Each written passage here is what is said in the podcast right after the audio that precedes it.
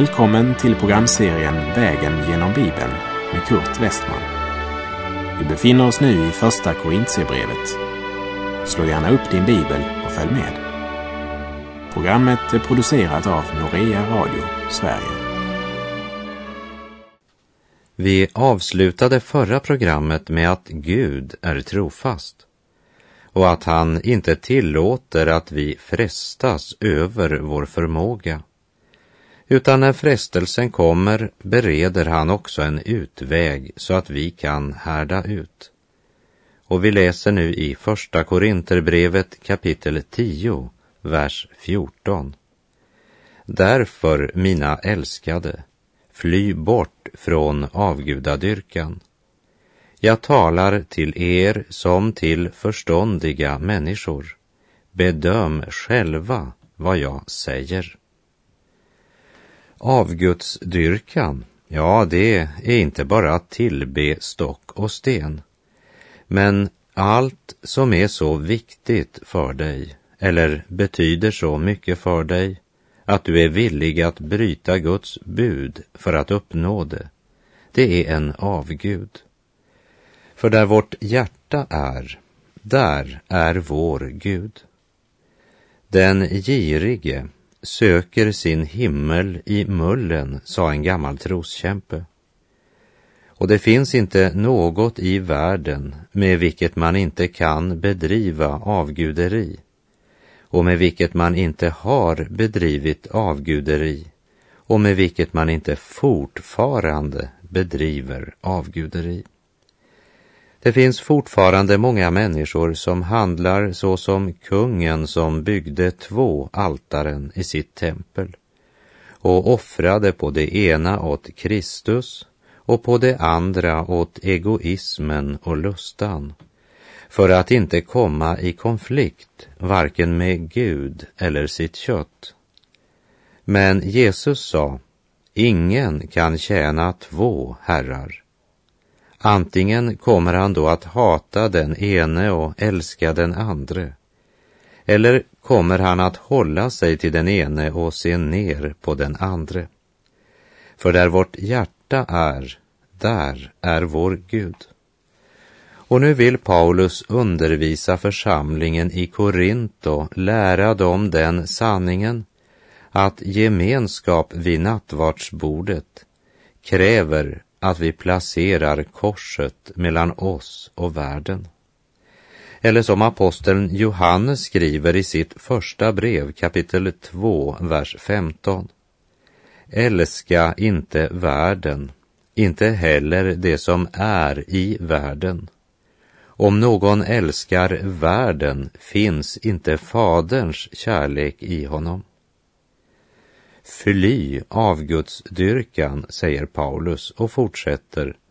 Första Korinthierbrevet 10, verserna 16 till och med 19. Välsignelsens bägare som vi välsignar, är den inte gemenskap med Kristi blod? Brödet som vi bryter, är det inte gemenskap med Kristi kropp?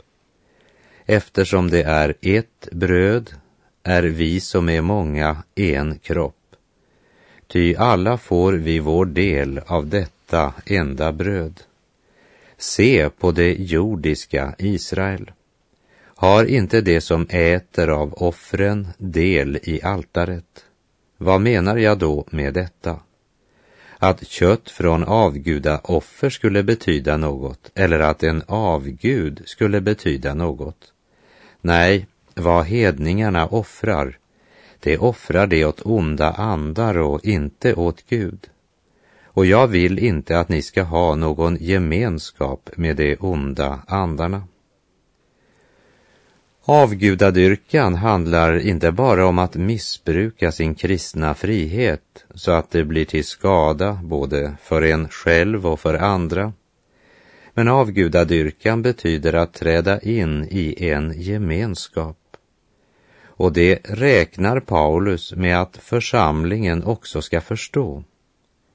Det är inte bara otukten som rycker oss lös från ställningen som en lem på Kristi kropp. Det gör också avgudsdyrkan.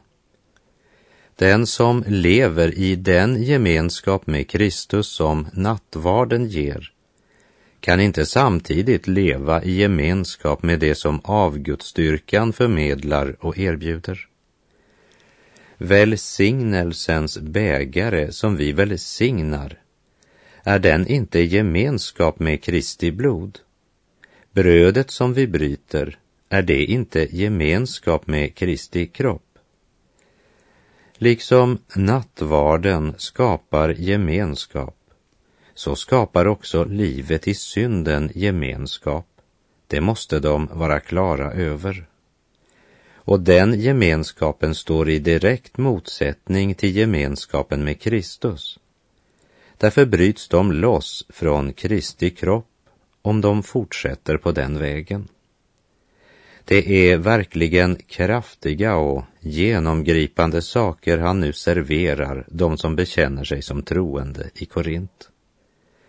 Men när Paulus hävdar att det är verkligen farligt för en kristen att ta del i hedniska offermåltider har han inte därmed sagt att världens avgudar skulle vara något. Men genom att ta del i detta sätts de i förbindelse med onda andemakter som står bakom all hedendom, vare sig den kommer i den ena eller den andra formen. Kapitel 10, vers 21 och 22. Ni kan inte dricka både Herrens bägare och onda andars bägare. Ni kan inte ha del både i Herrens bord och i onda andars bord. Eller vill vi utmana Herren? Är vi starkare än han? Eller som Elia sa till Israels folk uppe på Karmel i Första Kungabok 18. Hur länge vill ni halta på båda sidor? Är det Herren som är Gud, så följ efter honom. Men om Baal är det, så följ efter honom. Och hos profeten Hosea i kapitel 10, vers 1 och 2 står det. Israel var ett frodigt vinträd som satte frukt. Men ju mer frukt han fick, desto fler altaren gjorde han åt sig. Ju bättre det gick hans land, desto präktigare stoder reste han. Deras hjärtan var kluvna. Nu ska de lida vad de har förtjänat. Gud ska själv bryta ned deras altaren och förstöra deras stoder. Kluvet hjärta, halta på båda sidor, ha del i Herrens bord och i onda andars bord. Det är att trotsa Gud och nedkalla hans vrede och straff. Den som vanhelgar det heliga förblir inte ostraffad. Att handla så, det är att utmana Gud till kamp, som om vi trodde vi var starkare än honom. Och så kommer Paulus tillbaka till den röda tråden, vers 23 och 24. Allt är tillåtet, men allt är inte nyttigt. Allt är tillåtet, men allt bygger inte upp. Ingen ska söka sitt eget bästa, utan var och en den andres. Som kristen så kan jag inte använda min frihet på ett sådant sätt att det leder mig till frestelse eller till att något får makten över mig. Det är inte allt som uppbygger. Nej, det ska vara säkert. Därför ska vi inte bara fråga, får jag lov till detta? För det är egoistiskt. Men vi ska fråga, är det här något som uppbygger andra i deras trosliv och Kristus efterföljelse? Och blir det till helgelse och växt för mig själv? Absolut fri, det är bara den som till hundra procent är beroende av Gud. Och ingen ska söka sitt eget bästa, men andras bästa.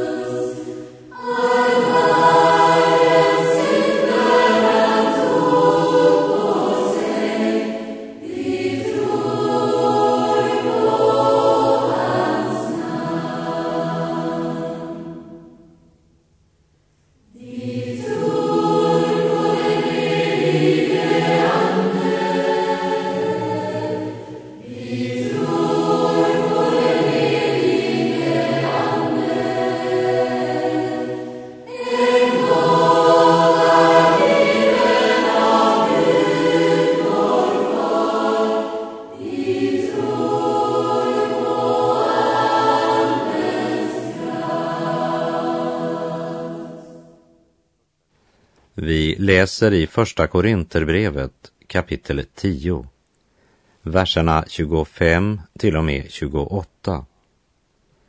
Ät allt som säljs på torget utan att för samvetets skull ställa någon fråga. Ty jorden och allt som uppfyller den tillhör Herren. Om någon av dem som inte tror bjuder hem er och ni vill gå, ät då allt som sätts fram åt er, utan att för samvetets skull ställa någon fråga. Men om någon skulle säga till er, det här är kött från avgudaoffer, så avstå från att äta, av hänsyn till honom som sade det och för samvetets skull. Jag menar då inte ditt eget samvete utan den andres. Varför skall min frihet dömas av en annans samvete? Lägg märke här till Paulus hållning.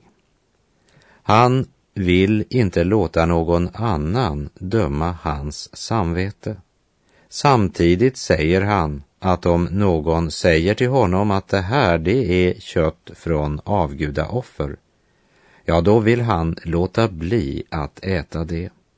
Inte för sin egen skull, men för hans skull som har sagt det. Och här handlar det alltså uppenbart om ett måltid i ett hem. Och även här är det hänsyn till andra som avgör vad Paulus väljer att göra. Bordsbönen är självskriven för en kristen.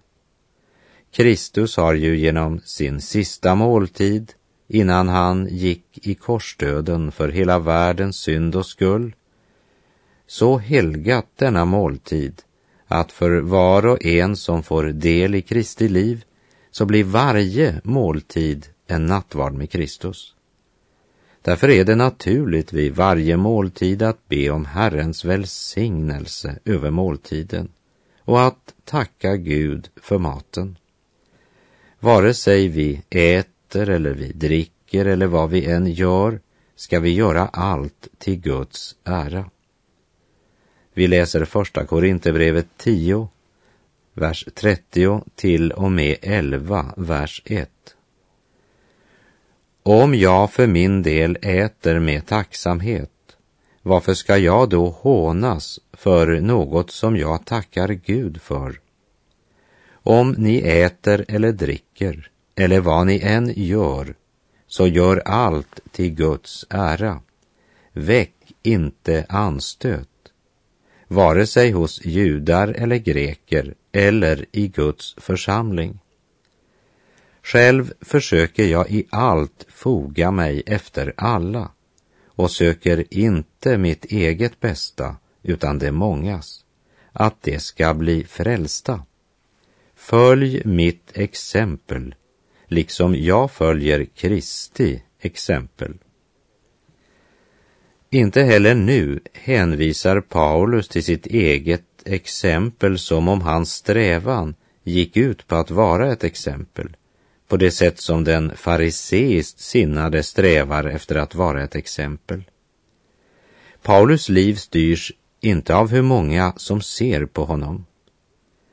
Men han tar stor hänsyn till andra eftersom Paulus ser på Kristus och efterföljer honom. Därför tar han hänsyn till andra. Och frimodigt säger han, gör som jag, se på Jesus. Väck inte anstöt, säger han och delar in världen i tre grupper. Judar, greker och Guds församling. Griskött är ju strängt förbjudet för en jude att äta. Och det ville därför vara fruktansvärt att bjuda hem en jude på middag och så servera honom skinka. Men det finns också icke troende som har sina principer, traditioner eller sin speciella diet. Och vi borde inte vara likgiltiga för hur vi handlar inför dem heller. Och även i Guds församling ska vi visa hänsyn. När några kristna ungdomar blev avvisade från en samling i en kyrka på grund av deras klädsel, då blev de irriterade och gick till sin lokala pastor och frågade om inte den församlingen hade handlat fullständigt fel. Ja, svarade han, men ni har handlat lika felaktigt. Augustinus sa om du tänker uppföra en stor och mäktig byggnad, tänk då först på att lägga ödmjukheten till grundval. Ju högre du vill bygga, desto djupare bör grunden vara. Själv försöker jag i allt foga mig efter alla och söker inte mitt eget bästa utan det mångas för att de ska bli frälsta, sa Paulus. Det är det väl inte många av oss som kan säga. Ja, jag borde kanske inte nämna dig, men jag vågar i alla fall inte säga det om mig själv. Att jag i allt fogar mig efter alla och inte söker mitt eget bästa. Må Gud vara mig syndare nådig. Men en sak är säkert. Paulus har gett mig mycket att tänka på och jobba med under kommande dagar när det gäller mitt eget liv, min vandring och hur jag handlar i förhållande till andra. Jag vet ej den stund när från jordens grus med Jesus vill hämta till Faderns hus men jag vet att han där blir mitt eviga ljus. Hur härligt en gång det ska bli. Hur härligt en gång det ska bli. Hur härligt en gång det ska bli. Ty jag vet att han där blir mitt eviga ljus hur härligt en gång det ska bli.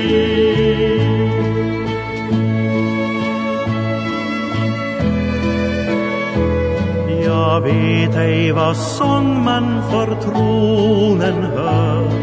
Vid harpornas ljud från den himmelska kör. Men jag vet att om Jesus den sången sig rör. En underbar sång det ska bli. En underbar sång det ska bli. En underbar sång det ska bli. Ty jag vet att om Jesus den sången sig rör En underbar sång det ska bli. Därmed så har vi vandrat genom den del av Korinterbrevet som handlade om den kristnes frihet eftersom kapitlen 8 till och med 10 handlade om det. Och när vi nu kommer till kapitel 11 så svarar Paulus på en annan fråga som kommit från församlingen i Korint. Och när vi nu ska vandra genom det elfte kapitlet så är det säkert någon som säger du kan inte på fullt allvar mena att Gud skulle hänga upp sig i sådana detaljer som kläderna. Ja, för det första så är det inte frågan om vad jag menar, men vad skriften säger. Och den säger att Gud ger akt på både hur vi klär oss och även frisyren. Jesus själv säger faktiskt i Lukas 12, vers 7 att till och med alla hårstrån på ert huvud är räknade.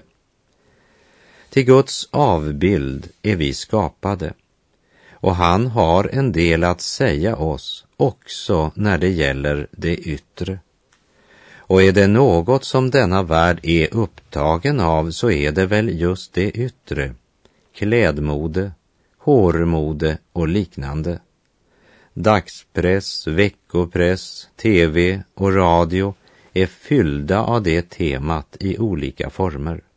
Vad en kvinna eller en man kan ha på sig. Och en modevisning, ja, den handlar ju inte om något annat. Men Gud har också något att säga när det gäller det yttre. Första Korinthierbrevet kapitel 11, vers 2.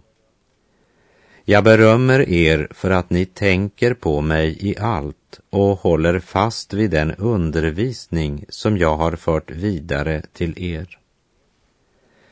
Helt fram till den här delen av brevet så har han inte sagt jag berömmer er, utan efter att han i kapitel 1 talat om motsättningar i församlingen och varnat dem för att bygga på mänsklig visdom istället för på korsets budskap, som är en dårskap för världen.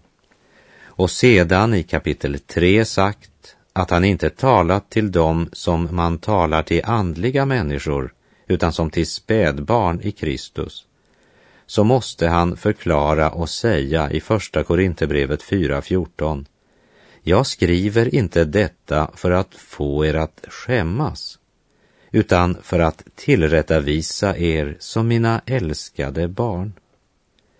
Han har skrivit om ting som de har all orsak att skämmas över.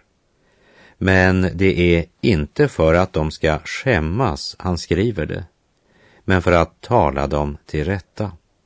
Och när han i kapitel 5 och 6 pekat både på otukt och även stridigheter så skriver han alltså i Första Korinthierbrevet 6, vers 5. Det här säger jag för att få er att skämmas. Det sätt på vilket de hanterade mannen som levde i otukt och det sätt på vilket de stred mot varandra inbördes där alla kämpade för sin egen vinning på bröders bekostnad det får Paulus att säga, det här säger jag för att få er att skämmas. För eh, själva hade de inte förstått mera än att de var stolta över hur de hanterade dessa saker. Men det finns en sida till när det gäller Guds församling i Korint och det får vi inte glömma. Paulus har också något som han vill berömma dem för. De hade kommit ihåg Paulus i sina böner och de hade också praktiserat det han hade lärt dem. Första Korinterbrevet 11, vers 3. Och nu vill jag att ni ska veta att Kristus är varje mans huvud, att mannen är kvinnans huvud och att Gud är Kristi huvud. Vi bör se även det här avsnittet i samband med det han sagt om den kristnes frihet. Paulus är fullkomligt fri. Men han använder inte friheten så att den ger andra svårigheter. Han är redo till det självförnekande som är nödvändigt. Paulus vill inte göra något som kan föra den svage till fall. Ingen ska söka sitt eget bästa, utan var och en den andres, sa han. Och Paulus vill att de ska veta att Kristus är huvudet för varje man. I Kolosserbrevet 1, vers 16 18 står det Ty i Kristus skapades allt i himlen och på jorden, det synliga och det osynliga, tronförstar och herradömen, makter och väldigheter. Allt är skapat genom honom och till honom. Han är till före allting. Allt består genom honom. Han är huvudet för sin kropp, församlingen. Han är begynnelsen, den förstfödde från de döda, för att han i allt skulle vara den främste. Kristus är församlingens huvud och för att göra det ännu mera personligt så som Paulus uttrycker det i Första Korinthierbrevet 11.3. Kristus är varje mans huvud. Det är mycket viktigt att lägga på minnet. Och det är nyckeln till allt sant kristenliv. Kristus är huvudet för sin kropp, församlingen. Från eh, huvudet kontrolleras och styrs alla kroppens rörelser. Det är ju på huvudets kommando armen lyfts eller sänks. Det är på huvudets kommando foten går, munnen talar och så vidare. Kristus är varje mans huvud. Låt oss meditera över det ordet tills vi hörs igen. Herren välsigne dig och bevare dig. Herren låter sitt ansikte lysa över dig och vare dig nådig. Herren vände sitt ansikte till dig och ge dig frid. Och må han få vara huvudet i ditt liv och i församlingens, för han är god.